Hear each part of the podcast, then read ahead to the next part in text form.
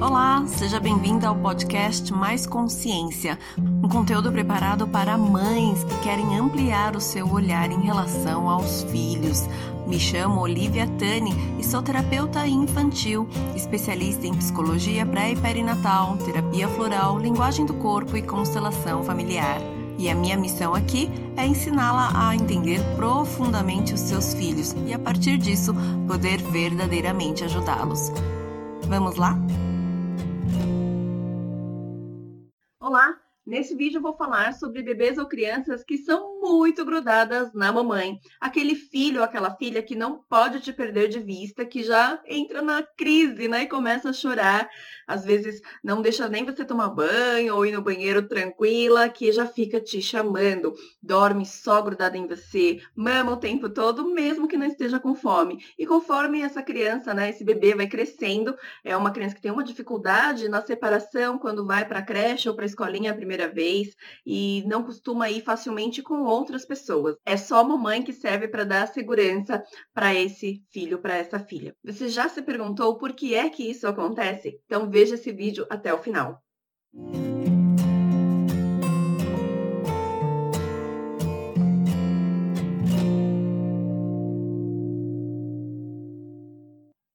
Para a gente compreender o que é a mensagem que o seu filho ou sua filha está tentando te mostrar através dessa necessidade de ficar próximo à mãe, né? Nós precisamos voltar um pouquinho a fita. Vamos voltar lá para a história da gestação.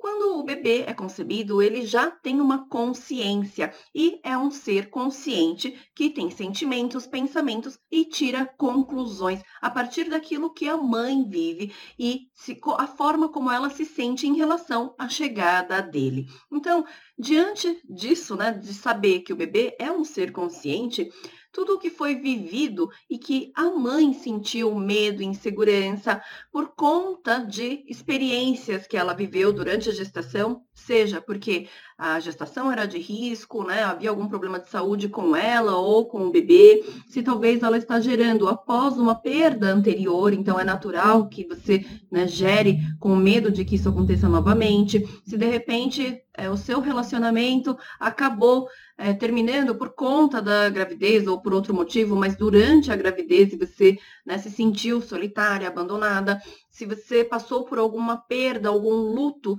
durante a gestação, então esses são os principais né, fatores que levam uma mamãe a se sentirem inseguras, com medo de perder. Esse mesmo sentimento chegou até o seu bebê e isso começou a fazer parte da base de estrutura de personalidade que ele vai ter, né, depois de nascer. Então, se a mamãe tinha esse pensamento de não posso perder, não posso perder, ou eu perdi alguém muito importante e me sinto sozinha, abandonada, o bebê tem essa mesma sensação. Isso fica na memória celular e na memória inconsciente. E as nossas memórias inconscientes, elas são muito fortes, elas atuam no nosso comportamento o tempo inteiro.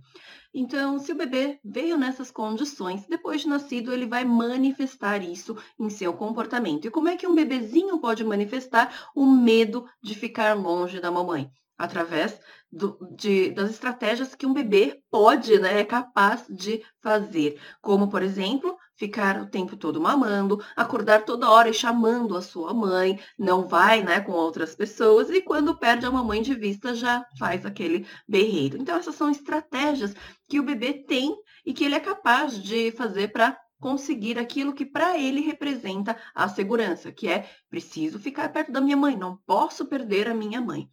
Outros eventos que também são marcantes para um bebezinho é se o nascimento envolveu risco de vida para ele ou para sua mãe.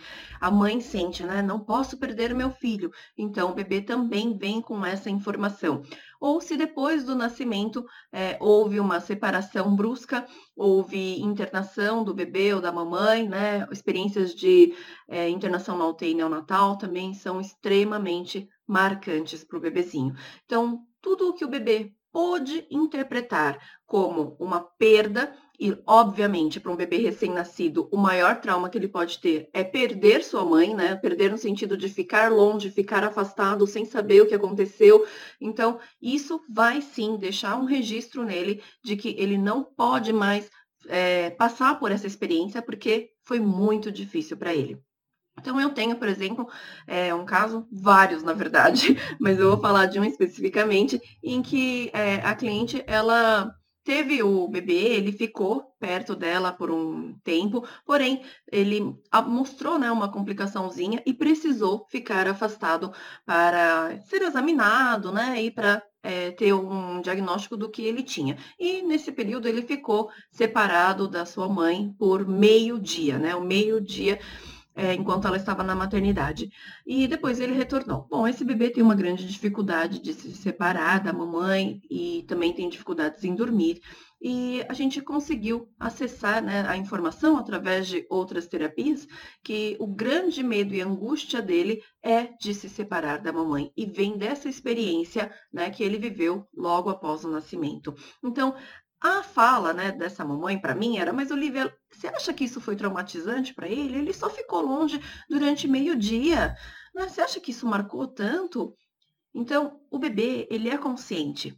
Coloque-se no lugar do seu filho ou da sua filha. Como você acha que é para um bebê a experiência de ficar longe dos seus pais, né, e da sua mãe principalmente, sendo manipulado por outras pessoas, num ambiente em que ninguém está olhando com né, o mesmo olhar, o mesmo cuidado, o mesmo amor que a sua mãe, sem ele entender o que está acontecendo, sem saber aonde foi a sua mãe, porque ninguém está explicando as coisas para ele. Lembre-se, eles são conscientes, então ele fica totalmente perdido num pânico muito grande.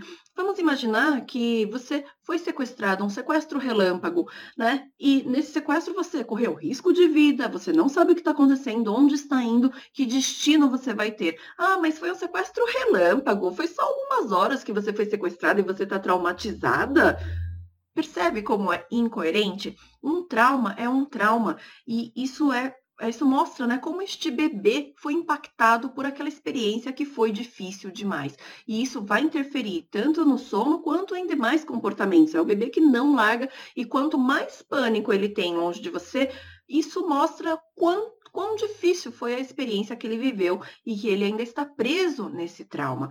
Por isso que quando nós trabalhamos né, em técnicas mais superficiais para tentar melhorar o sono ou outros comportamentos das crianças, muitas vezes não funciona porque a causa é muito mais profunda. A gente está falando de um bebê, de uma criança que está traumatizada pela experiência de ter ficado longe da mãe ou por ela ter recebido a informação de que não posso perder a mãe ou existe um risco de perda. Faz sentido para você? É como se alguém ficasse falando para você no seu ouvido: olha, você pode perder, a vida é perigosa, existe um risco, né? Eu perdi a pessoa mais importante, por exemplo, no caso de um luto, e você fica com aquelas informações, você vai viver tranquila? Ou você, sendo bebê ou uma criança, você vai grudar na pessoa que é mais importante e que é essencial para sua proteção e segurança e sobrevivência. Percebe? Por isso que um bebezinho, uma criança que é muito grudada, né, mostra reações, por exemplo, na ida à escola. A maioria das crianças vai chorar, obviamente, mas algumas tendem a sofrer mais, algumas tendem a ter períodos mais longos, né, até finalmente se adaptarem ou entenderem, na verdade, que a minha mãe vem me buscar todo dia, eu estou seguro e protegido aqui. Isso leva um tempo, mas a gente está falando de crianças que têm grandes traumas e elas vão mostrar isso, né? Cada criança tem uma história. Um bebê que não teve experiência de ficar separado, internado numa incubadora, é diferente de uma criança que teve essa experiência. Então, ela vai ter comportamentos diferentes, por exemplo, na ida à escola. E você percebe pelo comportamento de cada criança quão forte é aquela experiência que ela está revivendo através da separação com sua mãe. Isso também aparece no momento do desmame, né? Então, ou quando a mamãe precisa voltar a trabalhar. E a gente precisa, então, ajudar essa criança emocionalmente para que ela possa ter a sua ferida, né? O seu trauma curado. E aí o comportamento muda, muda no sono, muda no comportamento de esse apego excessivo. Não é porque ele ama demais que só pode ser a mamãe, tá? Lógico que ele te ama, mas é porque ele tem um medo, uma insegurança. Seria muito ruim a gente viver a vida inteira insegura, né? Mas eu sei que muita gente vive. Então, Se você não deseja que seu filho ou sua filha cresça com essa insegurança, faça alguma coisa para ajudá-los emocionalmente. Tá? Existem várias terapias holísticas hoje que vão atuar na parte inconsciente, na parte emocional e que é totalmente diferente de tratar somente na superfície, tá bom? Eu tenho dois programas desenvolvidos para curar a parte emocional das crianças, dos bebês e com isso mudar o comportamento. Um é o curando o sono, quando o seu filho ou sua filha tem essa dificuldade em dormir e tem este histórico. O outro é o curando a birra, que é para crianças que têm uma insegurança, um apego excessivo. Apesar do nome, esse programa cuida de todas as partes né, comportamentais e além da birra. E nesses programas eu conduzo você passo a passo para uma jornada de cura emocional dos seus filhos e com isso os comportamentos mudam. E esse é um benefício que eles vão levar para a vida inteira. Se isso fez sentido para você e você deseja ajudá-los agora, enquanto eles são pequenos, para que isso não se prolongue para o restante da vida, eu convido vocês a embarcarem comigo nos meus programas. Para você receber as informações do programa que você deseja né, fazer parte, basta me enviar uma mensagem que você vai receber as informações diretamente aqui no seu direct ou no inbox, onde você estiver vendo este vídeo, ok? Então eu te aguardo lá e marque, compartilhe com outras mamães que também podem se beneficiar com o conteúdo deste vídeo. Gratidão e te vejo no próximo vídeo.